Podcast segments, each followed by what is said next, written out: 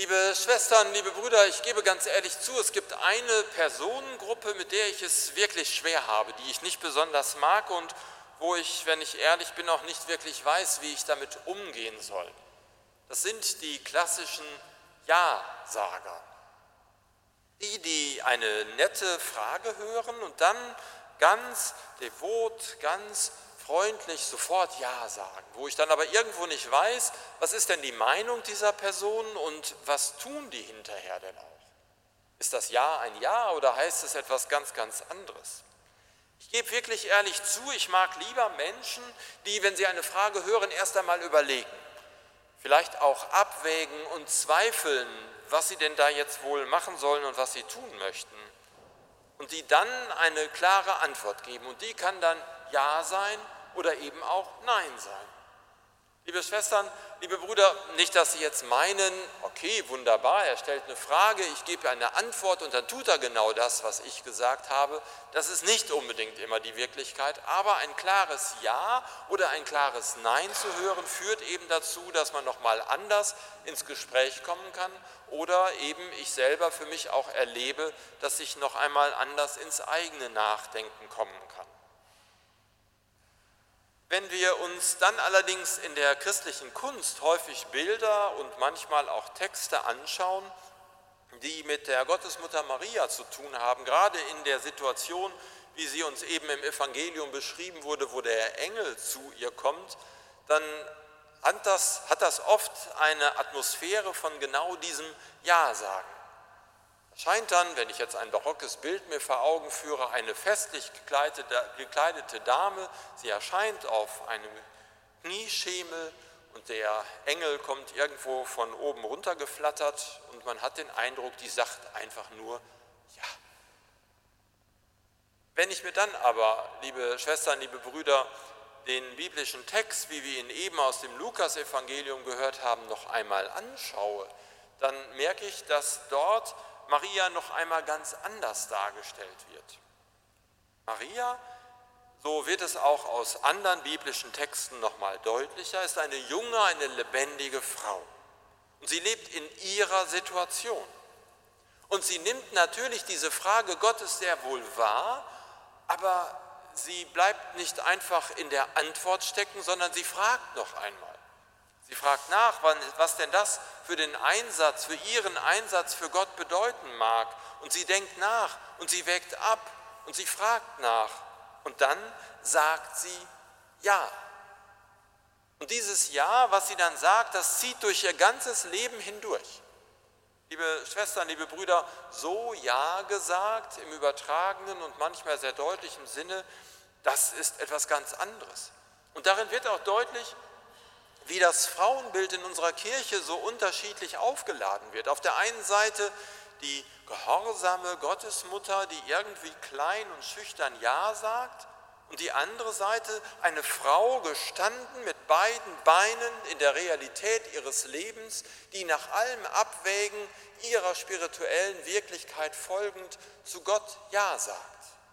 Und in dieser Zweiseitigkeit, in dieser Besonderheit der Darstellung Mariens, durch die Geschichte unserer Kirche wird noch einmal deutlich, warum sie so eine wichtige adventliche Persönlichkeit für uns auch heute im Jahr 2020 sein kann.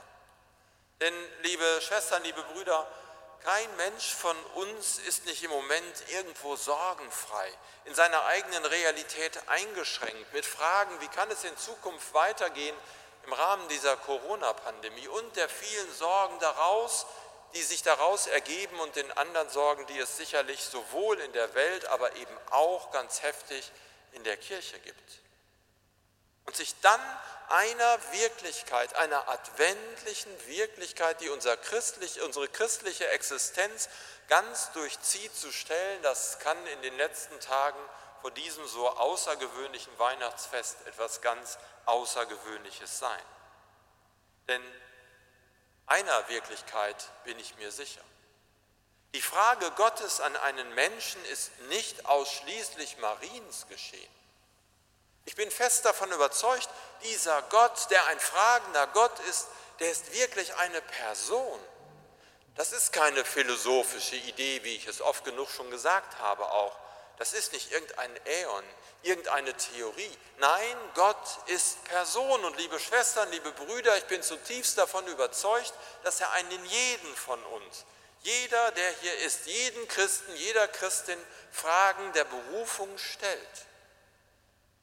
Und die adventlichen Tage bei all der Unruhe, die wir im Moment auch aus Sorge und Not in der ganzen Welt, aber auch in unseren Familien und Nachbarschaften erleben, diese Zeit nun vor Weihnachten, sie kann uns vielleicht dahingehend ruhig werden lassen, still sein lassen, dass wir in dieser Stille die Frage Gottes an uns hören. Die Frage nach unserer Berufung die Frage nach unserer Rolle in diesem Plan Gottes.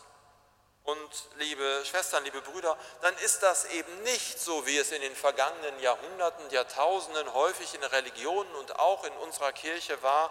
Da gibt es eine Frage, die wird durch die Kirche womöglich gestellt und muss mit Ja beantwortet werden. Nein, wenn Gott uns fragt, dann haben wir Möglichkeiten des Nachfragens, des inneren Ringens, vielleicht auch deutlich zu überlegen, kann das richtig sein? Und uns bleibt auch die Freiheit Gottes, Nein zu sagen. Liebe Schwestern, liebe Brüder, das ist eine Frage nach Nachfolge in meiner, in ihrer, in unserer je eigenen Situation. Gott spricht uns an, ganz personal, ganz nah, ganz individuell. Und er fragt, wie wir mitgehen wollen in diesem großen Auftrag, in dieser großen Idee, in dieser großen Zukunft, die von Freiheit, von Leben, von Lebendigkeit und von gemeinschaftlichem Miteinander spricht. Liebe Schwestern, liebe Brüder, so lade ich uns ein, so lädt er uns ein, diesen Fragen nachzugehen. Und diese Einladung hat eben auch noch so Zweitfragen unten drunter, die ganz wertvoll und wichtig sind und die uns vielleicht auch helfen, noch einmal stärker in das Nachdenken zur Antwort zu kommen. Liebe Schwestern, liebe Brüder, welche Rolle spielt denn dieser Gott in meinem, in Ihrem Leben? Ist er wirklich da? Gehen Sie mit diesem Gott Ihren Alltag?